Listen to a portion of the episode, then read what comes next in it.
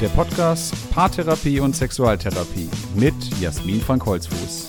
Informationen, Interviews und Einblicke in die Praxis. Für Coaches, Therapeutinnen und Therapeuten und alle, die professionellen Input für ihre Partnerschaft und Sexualität hören wollen. Herzlich willkommen zu einer weiteren Folge unseres Podcasts Paartherapie und Sexualtherapie. Schön, dass du dabei bist. Ja, bevor ich ins Thema einsteige, was ist denn überhaupt Therapie? Coaching, der Unterschied? Und was ist denn ganz genau Paartherapie? Und was ist jetzt wiederum Sexualtherapie? Und wie wird das unterschieden, möchte ich einfach mal zwei ganz typische Fälle aus meiner Praxis schildern, die, glaube ich, ganz gut Einblick darin geben, was eigentlich wie, zumindest von mir, aber aus der Literatur und aus dem Austausch mit Kollegen und Kolleginnen, auch von anderen, unterschieden wird, um einzuordnen, ist es eher eine Paartherapie oder ist es eher eine Sexualtherapie. Also die beiden Fälle sind folgende. Ein Fall ist ein Mann, der sich an mich gewandt hat, dass er gerne kommen möchte wegen eines sexuellen Anliegens. Und dieses Anliegen beinhaltet, dass er einen sehr starken Trieb hätte. Ich habe ja zunächst immer erstmal telefonischen Kontakt und kläre erstmal ab, passt es überhaupt in mein Setting, passt es überhaupt in meinen Rahmen und habe dann eben abgeklärt meine therapeutischen Grenzen, was mache ich an Themen, was mache ich nicht. Darauf gehe ich dann nochmal in einer anderen Podcast-Folge ein. Und nachdem das dann eben sicher war und klar war, dass es überhaupt auch zu mir passt, habe ich dann den Termin mit ihm vereinbart und er kam. Und es hat sich dann herausgestellt, dass das, was die Person unter Trieb verstanden hat, folgendes war, dass es eine Situation gab im Außen, dass er in Versuchung war, mit einer anderen Frau etwas Sexuelles zu beginnen, aber schon bei der ersten Annäherung eben gemerkt hat, es ist doch nicht das Richtige, er will das nicht. Er möchte eigentlich Sex mit seiner eigenen Frau haben. Warum hat er das nicht? Weil die Frau eben schwanger war und danach ein Kind bekommen hat und seitdem in der Paarbeziehung keine Sexualität mehr stattfindet. Das heißt, das, was mir der Mann als außergewöhnlichen Trieb geschildert hatte am Telefon, also wo er kurz darauf eingegangen ist, dass mit ihm etwas nicht stimme, hat sich dann im Erstgespräch herausgestellt, dass es so ist, dass er eben jetzt seit nahezu ja, anderthalb, zwei Jahren gar keinen Sex mehr in der Paarbeziehung hat und sich das so sehr wünscht und dadurch nach außen eine Orientierung stattgefunden hat, die sich aber auch nicht weiter fortgesetzt hat.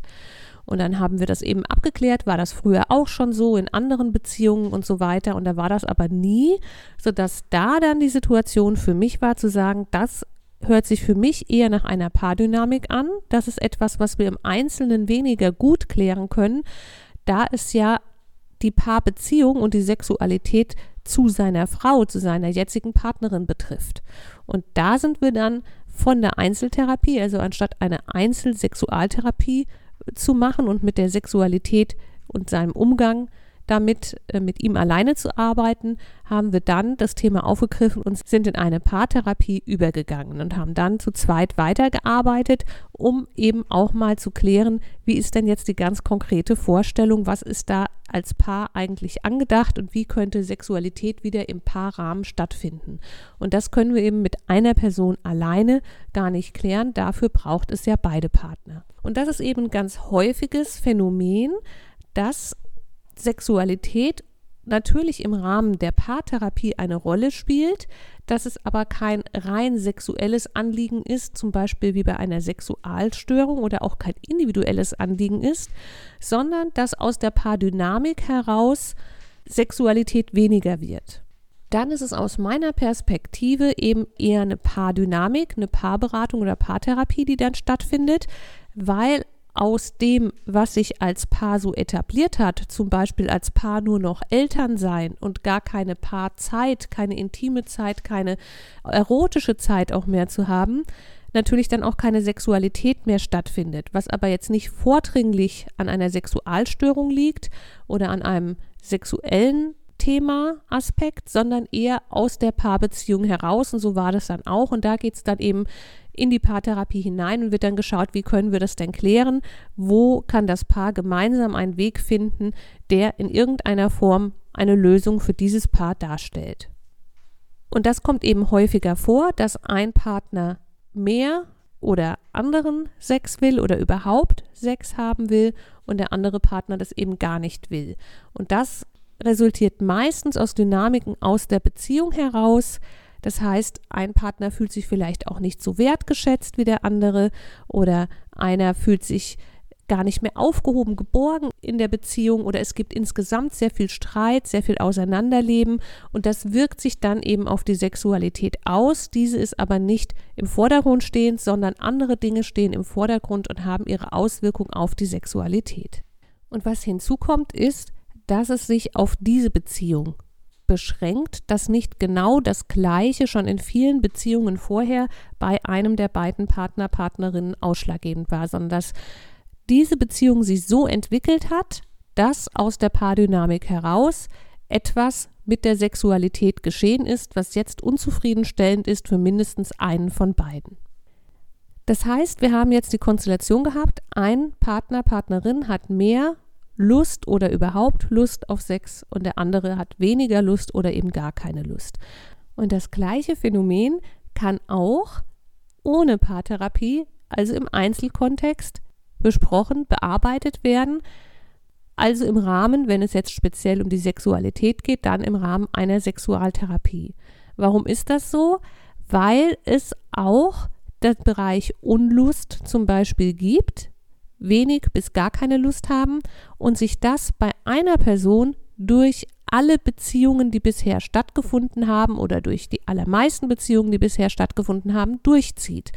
Und da erlebe ich in meiner Praxis immer wieder ein ganz typisches Muster, dass eine Person am Anfang der Beziehung sehr viel Lust hat und eine sehr aktive Sexualität lebt und sobald aus dem Abenteuer, dem prickelnden, dem Anfang, dem Neuen eine beständige Beziehung wird, die Lust auf Sexualität abflacht und irgendwann gar keine Lust mehr besteht, weil der bestehende Partner, die bestehende Partnerin nicht mehr als Sexualobjekt oder als Sexualpartner gesehen wird. Und das meine ich jetzt im positiven Sinne, also erotischer Partner als prickelnder Anziehungspunkt, sondern nur noch als ja, WG-Gefährte, als guter Kamerad, Kameradin, vielleicht auch als Mutter der Kinder oder Vater der Kinder, dass aber das Aufregende für die Person verloren gegangen ist, die auf ihren Partner, ihre Partnerin schaut.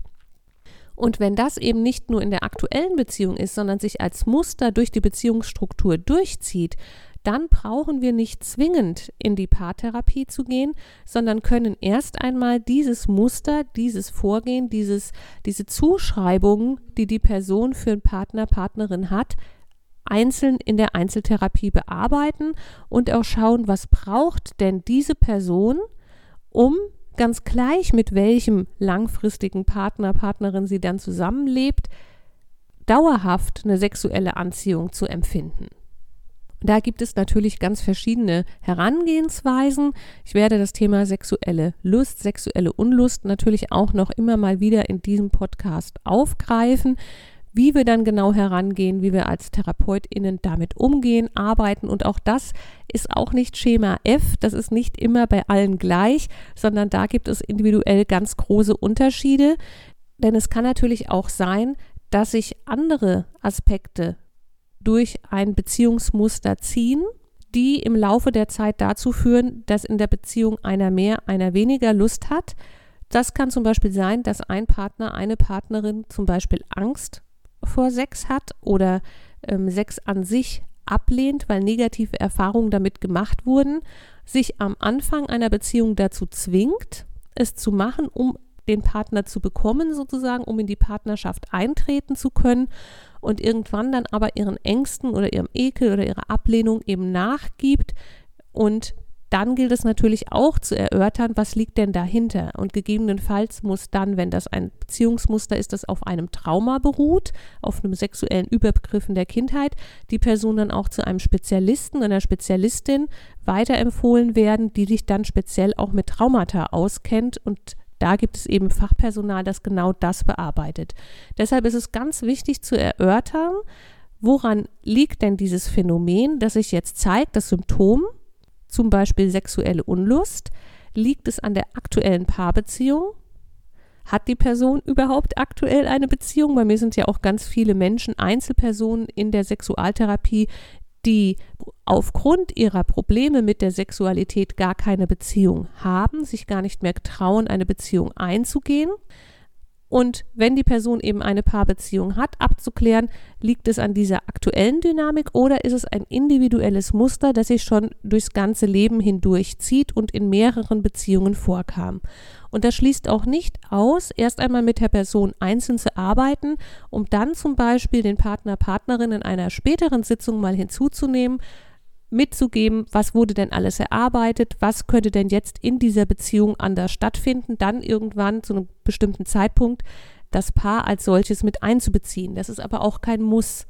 Und das zeigt sehr deutlich, dass ein Symptom in einer Beziehung findet mehr oder weniger Sexualität statt, hat einer mehr oder weniger Lust auf Sexualität, nicht immer genau das gleiche therapeutische Verfahren und das gleiche therapeutische Setting verlangt, sondern dass es da wichtig ist zu schauen, zumindest einmal, wie ist denn die Grundkonstellation, bevor man dann an die eigentlichen Ursachen geht und natürlich dann auch mit der eigenen therapeutischen Haltung auf diese Situation schaut und dann mit den eigenen therapeutischen Fähigkeiten und Präferenzen und Methoden vielfältig aufgestellt genug ist, um abzuklären, was braucht diese Person, um in diesem Muster, das sie hat oder in dieser Beziehungsdynamik, die sie hat, eine für sie gute Lösung zu finden, die zumindest so hilfreich ist, dass die Partnerschaft oder die Sexualität für sie selbst wieder als lebenswerter empfunden werden kann. Denn ganz wichtig ist auch, da keine Maßstäbe zu setzen, was am Ende einer solchen Therapie herauskommen muss es ist ja nicht unsere Aufgabe als Therapeut, Therapeutin zu sagen, so, das ist jetzt der Standard in einer Paarbeziehung. Da können wir mal in Umfragen schauen. 1,5 Mal die Woche findet angeblich Sex in Beziehungen statt. Das ist dann also das Ziel, sondern es geht ja darum zu schauen, was braucht diese Person. Und wir hatten ja schon in der vorhergehenden Folge das Thema Akzeptanz. Und das bezieht sich natürlich auch auf die Akzeptanz der jeweiligen individuellen Lösung, die gefunden wird die muss keiner Norm entsprechen, die von außen von irgendjemandem wie auch immer gesetzt wird oder laut Umfragen angeblich so ist. Und die muss auch nicht dem persönlichen Weltbild des Therapeuten, der Therapeutin entsprechen. Und die muss auch nicht eine absolute Heilung oder einen Honeymoon hervorbringen, sondern die soll erst einmal eine Verbesserung für die betroffene Person sein, den Leidensdruck minimieren und vor allen Dingen neue Perspektiven und neue Lösungen, neue Handlungsmöglichkeiten und Spielräume eröffnen. Und welche das sind, entscheidet noch immer der Klient, die Klientin. Und ich finde, das ist auch das Wunderbare an unserer Arbeit als Therapeutinnen und Coaches, dass es immer wieder so überraschend ist und ja, so abwechslungsreich und individuell, welche Lösungen denn dann gefunden werden. Gerade wenn es ein scheinbar alltägliches Phänomen ist, das in der therapeutischen Praxis, also in der sexual- und paartherapeutischen Praxis in meinem Fall häufiger vorkommt, zu sehen, dass jedes Paar und auch jede Einzelperson da eine neue individuelle Lösung für sich findet, das macht es ja auch immer wieder so spannend und auch als Therapeutin die Neugier sozusagen zu haben, die Gier nach etwas Neuem steckt ja in Neugier. Was findet jetzt dieses Paar? Was findet dieser Klient in sich oder diese Klientin, was dann die entsprechende Lösung ist und eine Verbesserung herbeiruft? Und soweit jetzt der allererste Einblick mal in die therapeutische Praxis, wie ein Symptom sozusagen auf mehrere Weisen bearbeitet werden kann, wann ich dazu neige zu sagen, das ist jetzt eher paartherapeutisch, das ist jetzt eher sexualtherapeutisch oder einzeltherapeutisch anzugehen. Und da gibt es auch kein richtig oder falsch, da gibt es auch unter der Therapeutinnenmeinung und der Fachliteratur verschiedene Ansatzpunkte, verschiedene Wahrheiten und ich möchte es am Ende noch zusammenfassen. Für mich ist es so, und das lehre ich auch so in Ausbildungen, immer wenn es um die Paardynamik geht, die jetzt gerade vorherrscht, ist eine Paartherapie eher angeraten. Und wenn es um Einzelthemen geht, wenn das Individuum mehr im Vordergrund steht und deren Muster, die bis jetzt im Leben vorhanden waren, ist aus meiner Perspektive immer eher eine Einzeltherapie erstmal angeraten, um da zu schauen, wie geht es denn da am besten voran. Und damit hast du auch einen Einblick bekommen in das, was mich an der Arbeit als Therapeutin und Coach so begeistert, nämlich die vielen Wendungen, die eine solche Sitzung und eine solche Vorgehensweise nehmen kann. Ich mache das wirklich sehr gerne und finde es jetzt auch nach all den Jahren, die ich es schon mache, immer wieder überraschend und ich danke dir deshalb, dass du heute dabei warst, dir die Folge angehört hast. Freue mich, wenn du den Podcast abonnierst. Wenn du Anregungen dazu hast oder Fragen, kannst du gerne eine E-Mail schicken an info@therapie und Ausbildung.de. Ich freue mich, wenn du weiter dabei bleibst, die nächsten Folgen hörst und wünsche dir für dich und dein Leben, dass du tust, was du liebst und liebst, was du tust. Paartherapie und Sexualtherapie begeistern dich? Dann geh jetzt auf www.therapie-und-ausbildung.de. Dort findest du Informationen, Workshops und unsere Ausbildung. Bis zur nächsten Podcast-Folge mit Jasmin Frank Holzfuß. Eine gute Zeit für dich.